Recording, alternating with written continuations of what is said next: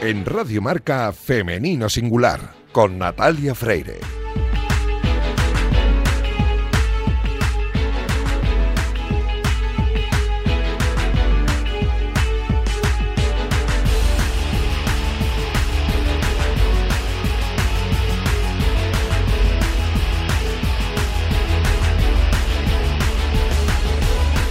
Muy buenos días y bienvenidos a Femenino Singular, el programa que escucháis ahora mismo en la sintonía de Radio Marca. A los mandos técnicos me acompaña Daniel López Cantador, que ya está haciendo que todo suene a la perfección.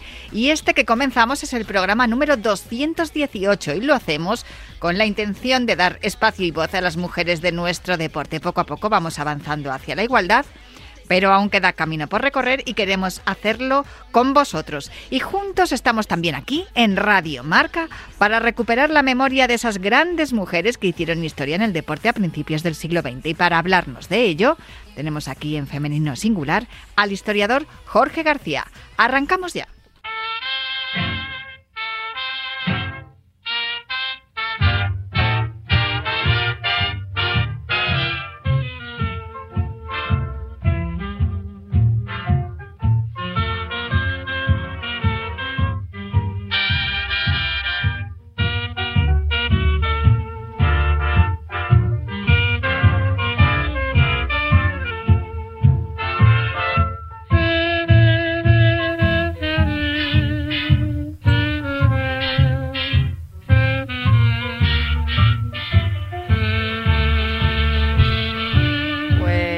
Sonando como cada sábado esta sintonía de Benny Goodman desde que comenzamos la temporada. Esto desde luego fue el fichaje de la temporada y lo sigue siendo. Y eso que ya estamos llegando al fin, aunque bueno, al final nunca acabamos hasta septiembre, que empieza la nueva, total. Aunque bueno, siempre los meses de verano y más este año con los Juegos Olímpicos de por medio, pues son, son especiales. Pero el caso es que aquí estamos, un sábado más, para hablar de las pioneras del siglo XX con nuestro historiador, con Jorge García. Muy buenas, Jorge, ¿cómo estás? Hola, Natalia, ¿qué tal? Oye, el, este próximo bloque que, comenzamos hoy es un bloque diferente o, bueno, un poco más eh, peculiar que los anteriores, porque hoy precisamente vamos a hablar de algo que no hemos hablado durante todo el año, que son los deportes de motor. Sí, eso es. Vamos a darle otra vuelta a las pioneras. Vamos a dejar de hablar de deportes eh, convencionales, ¿no? Sí, como el hockey, el baloncesto, el atletismo. Eso es. Y vamos a ver pues otras modalidades que también eh, practicaron las mujeres a principios de siglo y que bueno, aunque no tuvieron tanta prensa ni tuvieron un número de mujeres tan elevado, pero también formaron parte de ese despegue inicial que, tuvieron las, las, mujeres españolas a principios de siglo, sí. Los inicios del siglo XX que supusieron una revolución social, también industrial y también eh, en cuestión de, los transportes ¿no? Porque hubo muchas innovaciones y, sin duda a ellas también quisieron, quisieron agarrarse las mujeres. Y sí que es verdad que viendo fotografías de principios del siglo XX y, bueno, pues algunas imágenes incluso en, cine, vemos mujeres conduciendo lo que se llamaban velocípedos, ¿no? Porque no podemos decir ni siquiera que fueran coches. Sí, al principio, bueno, es verdad que primero mm, llegan las bicicletas, que es, digamos, lo, el primer medio en el que pues eh, llega España y empieza el desplazamiento o esos deportes de velocidad, esa unión entre hombre y máquina. Y, después de las bicicletas es verdad que llega la industria automovilística. Eh, ahí es verdad, el, rey Alfonso XIII tiene eh, un puntito a su favor de, por, por, por, la afición que él tenía y por el despegue de esa, de esa industria. Y, son inicialmente las, las, mujeres de la aristocracia las que se las que se meten en los deportes de motor, que es eh, digamos eh, eh, el deporte que, revoluciona todo, que revoluciona toda esa industria. son las mujeres de la, de la aristocracia las obviamente las que primero tienen coche y las que también tenían acceso, ¿no? Tenían, la posibilidad de tenerlo. Y son las que primero participan en, en, pruebas automovilísticas. Hay que decir que en los años 20 no existía una competición como las actuales de carreras de velocidad, sino que eran más bien eh, pruebas gincanas, eh, carreras de obstáculos, pruebas eh, que hacían ahí en, la, en, el retiro o en, o en, sitios así. Y bueno, pues a, través de esas competiciones fueron las mujeres cuando se iniciaron en, en el mundo del automovilismo Dos lugares además eh, muy curiosos, ¿no? Para disputarse esas pruebas, la, la Chopera en el Retiro de Madrid y también el Real Motoclub de Cataluña, que Cataluña siempre ha estado muy ligado a, los deportes de motor, ¿no? Desde Montjuic y bueno, ahora mismo lo estamos viendo, ¿no? Si es que hace una semana se ha disputado ahí el Gran Premio de España en el circuito de Montmeló. Pues sí, pues como decía, en estos años, sobre todo en el año 24 es un poco el, punto de, inicio eh, real de estas competiciones. Eh, en Madrid destacan eh, deportistas que ya hemos conocido de antes, jugadoras de golf, de tenis, de la talla, por ejemplo, de Amalia López de Origa o incluso de figuras muy importantes como la duquesa de Alba.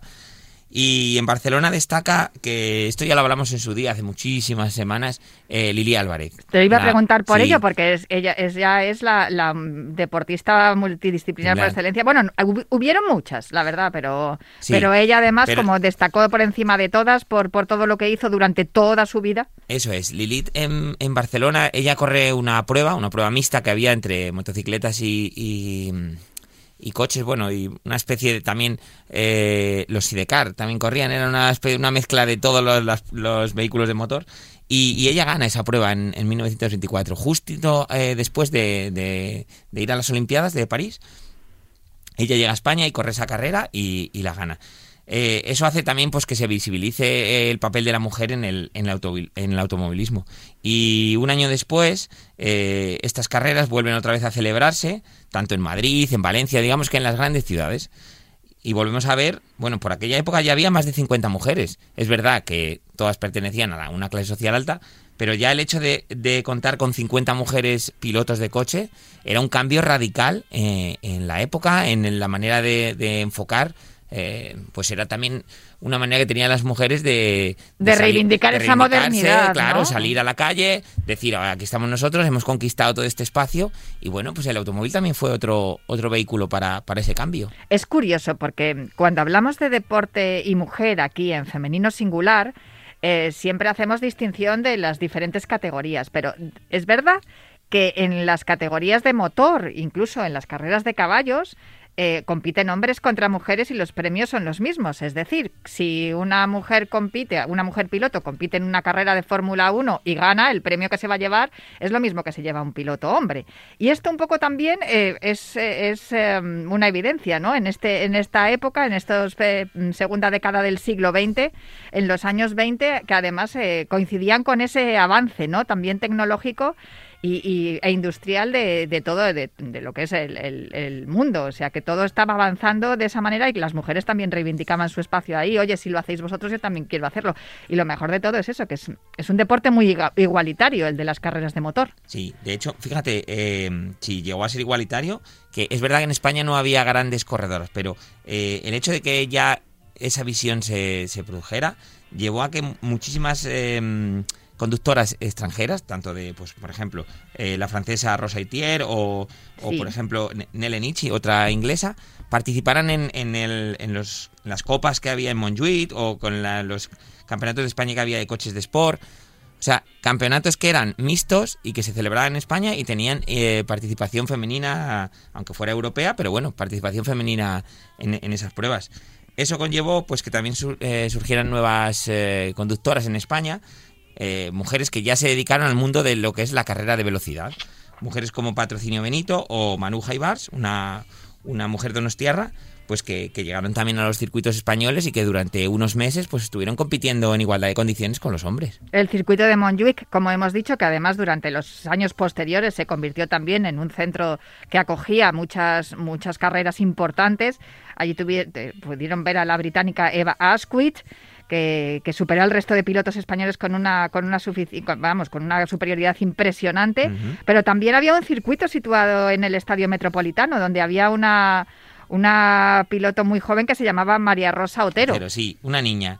Eh, nos vamos ya, eh, dejamos atrás, hemos hablado de las mujeres. Esto ya sí, en el, los, a, principios de los años 30, ¿no? En, 1930. en los años 30 eh, empieza a surgir el mundo del motor pero en, en cuanto a motocicletas. Y e, es un cambio también eh, bastante brutal, porque en esos años hay una modalidad que, bueno, ahora se ve muy poquito. En Europa sí que se sigue viendo que es el Dirt Track, que es la competición de derrapes. Sí, hijo, que eso le encanta además a Mar Márquez. De, hecho, entrena mucho con eso para luego poder en los circuitos pues poder, poder evitar pues esas caídas que evita muchas veces de forma milagrosa y es gracias al Dirt Track. Pues el Dirt Track es la modalidad, eh, digamos, donde mayor número de mujeres se empieza a ver en el motociclismo en España. Y ya te digo, esta mujer que ya se nombrado. Algo que realmente, perdona Jorge, no me extraña porque las mujeres somos expertas en guardar el equilibrio, mantener el equilibrio en la vida en general y también en una moto. Pues eh, eso te decía, y esta, esta primera mujer que, que es apenas una niña, que era hija y sobrina de, pilotos y mecánicos. Y sí, claro, cuando, claro, cuando estás metida en... estás, estás rodeada de eso, de hecho hay muchísimas mujeres pilotos en la actualidad que sus padres eran mecánicos o pilotos, y claro, sí. Bueno, pues, pues ya te digo, empiezan, en el Metropolitano se corrían muchas, en Montjuic también se corrían eh, ah. estas pruebas, y, en estas eh, competiciones de D-Track eh, comienzan a surgir muchas, eh, muchas deportistas españolas. Por ejemplo, tenemos el caso de Carmen Palou, que era... Ella era actriz, en, su día a día era actriz, tal, pero decidió dejar las tablas y, se metió en el circuito profesional de, estas carreras.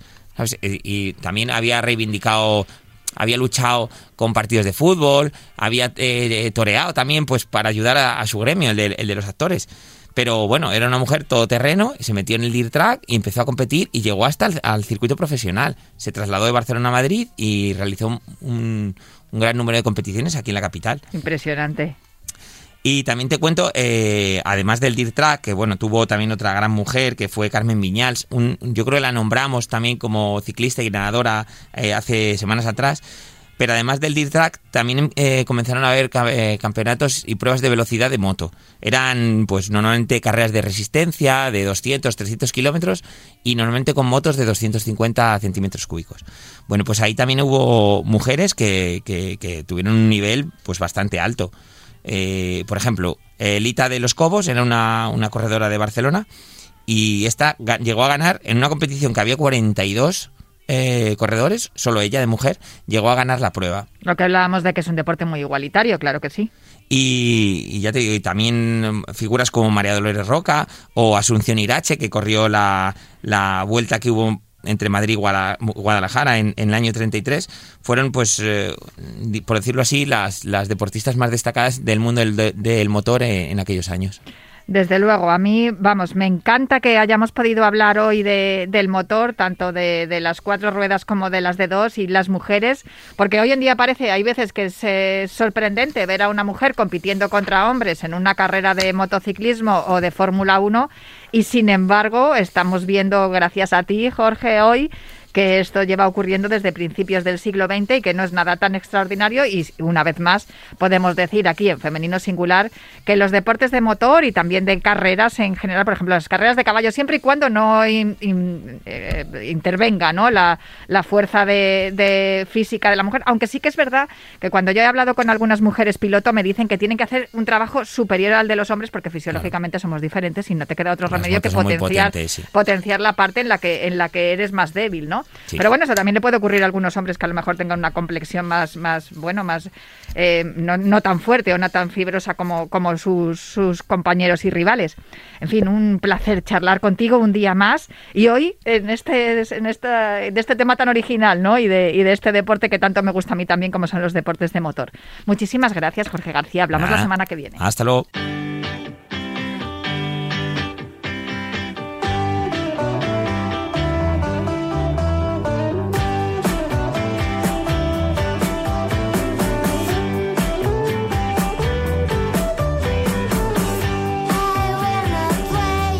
La mujer en el deporte sigue dando pasos y uno importantísimo, sobre todo para la mujer en el deporte en España, es que haya un equipo que esté en la final más importante del continente, en la UEFA Women's Champions League, que se va a celebrar mañana a partir de las 9 eh, de la noche y que además vamos a poder ver en gol y que nos va a comentar nuestra protagonista de hoy, Sonia Bermúdez. Muy buenos días, ¿cómo estás? Buenos días, Natalia, muy bien. Oye, ya estamos acostumbrados, además estamos encantados de que mm, nos comentes los partidos porque da gusto de verdad escucharte tu conocimiento, tu experiencia y lo bien que lo explicas todo. Iván Faldo será el narrador del encuentro y allí, allí estarás tú también analizando todo, pero nosotros tenemos aquí también nuestro analista, nuestro experto en, en la Liga Femenina, David Menayo, ¿cómo estás? Muy buena Natalia, ¿qué tal? Buena Sonia. Buenas David.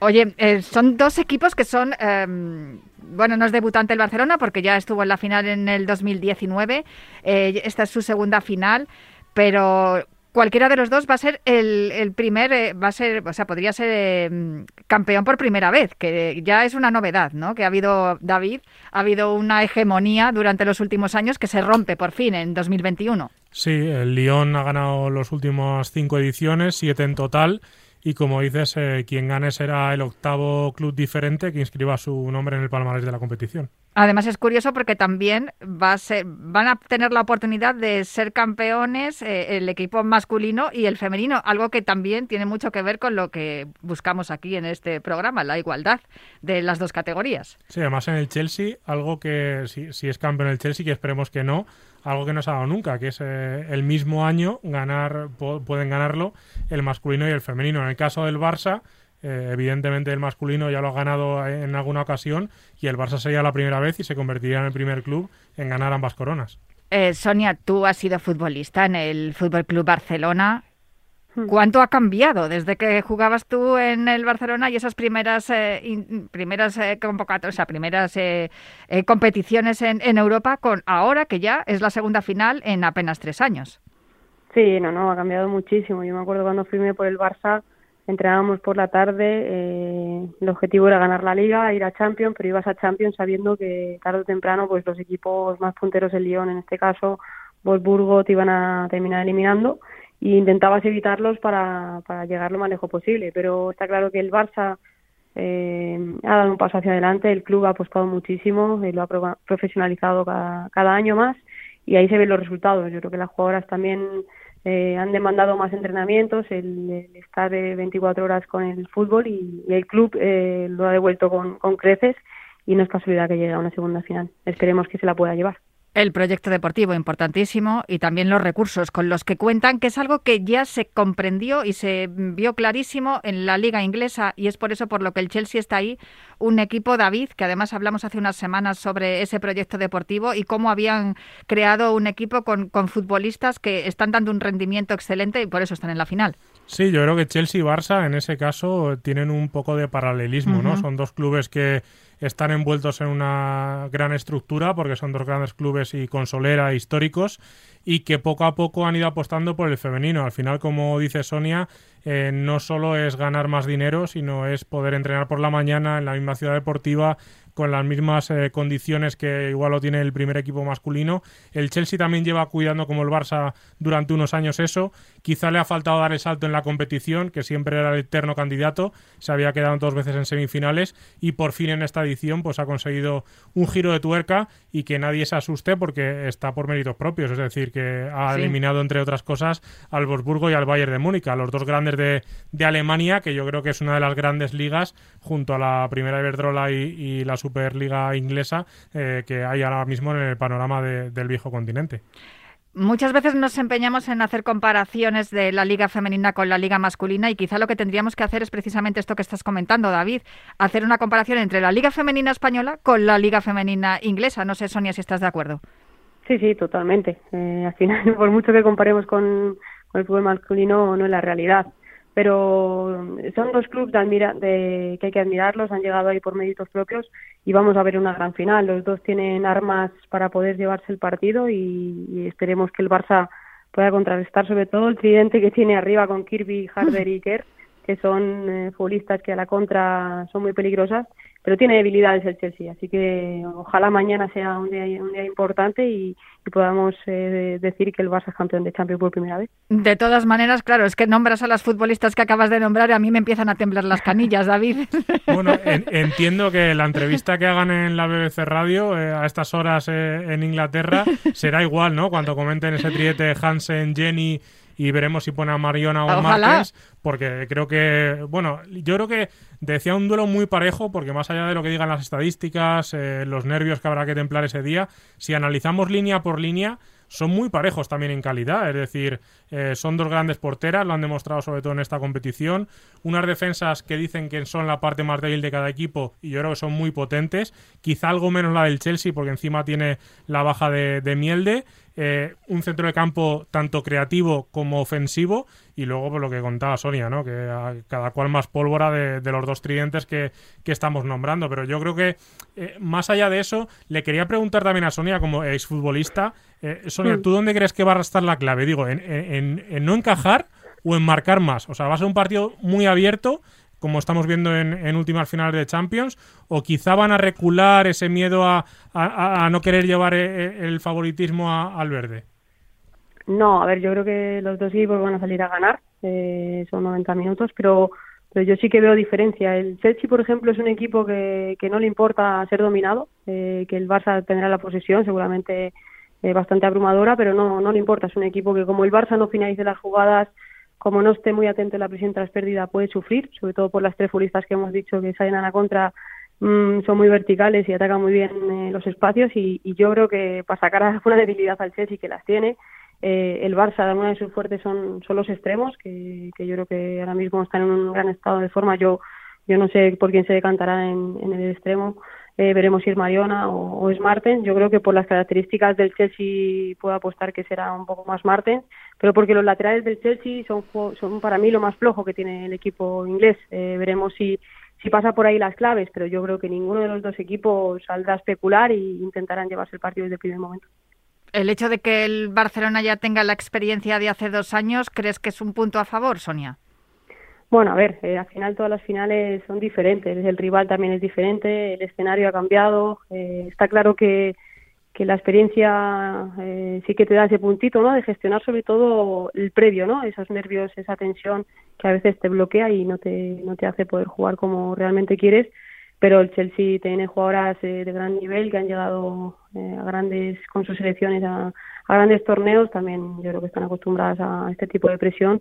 Y sobre todo eh, está claro que el Chelsea va muy bien a balón parado, yo creo que también uno de los fuertes que tiene que gestionar bien el Barça, pero sobre todo el, que gestione primero los primeros minutos siempre se dice, es un tópico, pero es importante, ¿no? Que no te traiciones los nervios y que, que bueno, sobre todo el Barça sea fiable a, a su posesión de balón, que eso es lo que yo creo que tiene más ventaja y es su fuerte. Bueno, eh, en el caso de Sonia estamos leyendo casi el epílogo de su carrera como futbolista, pero ya está en el capítulo 1 de entrenadora. Entonces yo me voy a pasar al segundo volumen porque el primero me lo sé. Y, te quería preguntar, Sonia, eh, en este tipo de partidos, eh, no sé, al final el aspecto mental creo que, juega un, gran porcentaje del posible éxito. ¿Qué se les dice a las jugadoras para, no sé si sobremotivarlas, bajarlas de un poco de esa nube, mm. sacarlas de la burbuja?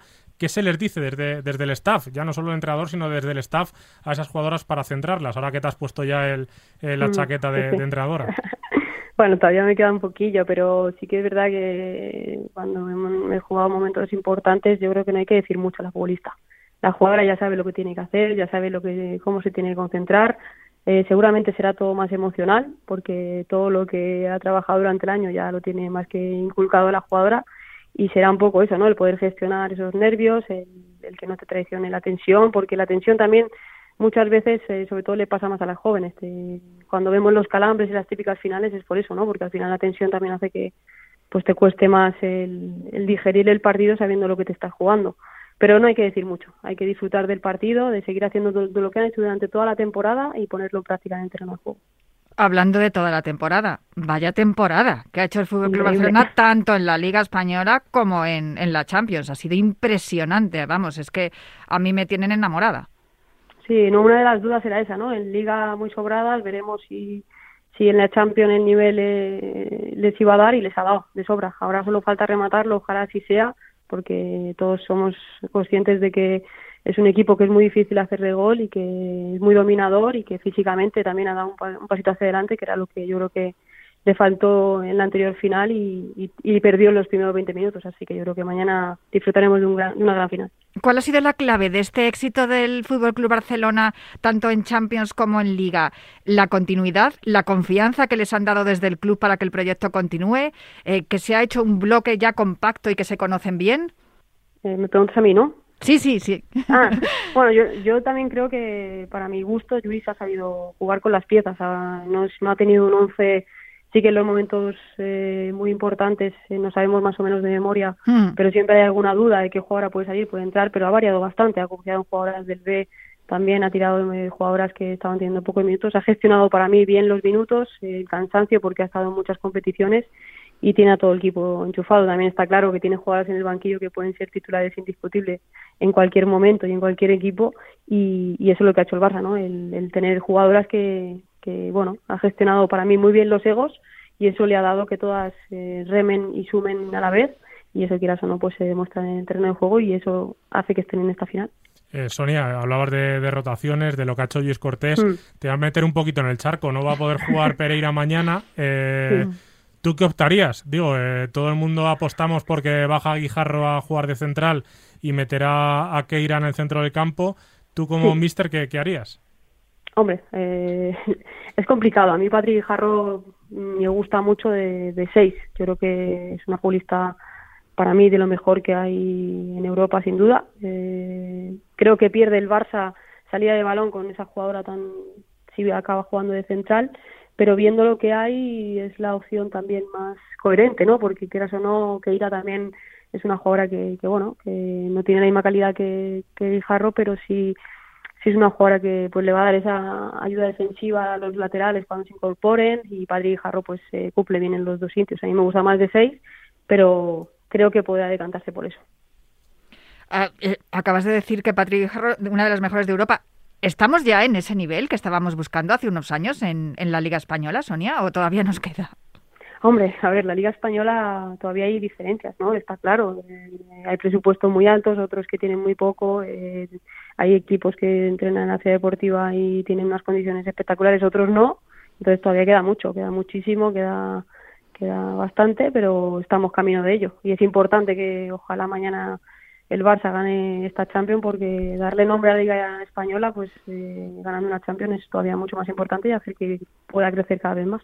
Yo tengo la sensación, David, Sonia, no sé si estáis de acuerdo conmigo, que el Barça ya ha alcanzado ese nivel y que la Liga Española, por lo igualada que la estamos viendo este año, eh, también está subiendo el nivel en todos los equipos. No, no ya, ya no hay dos equipos destacados, sino que ya están todos muchísimo más apretados y, está creciendo eh, en general. No sé si estáis de acuerdo conmigo, David. Bueno, yo creo que al final el Barça lo que puede hacer es un efecto contagio, ¿no? Al resto de, clubes lo hemos visto en otros países.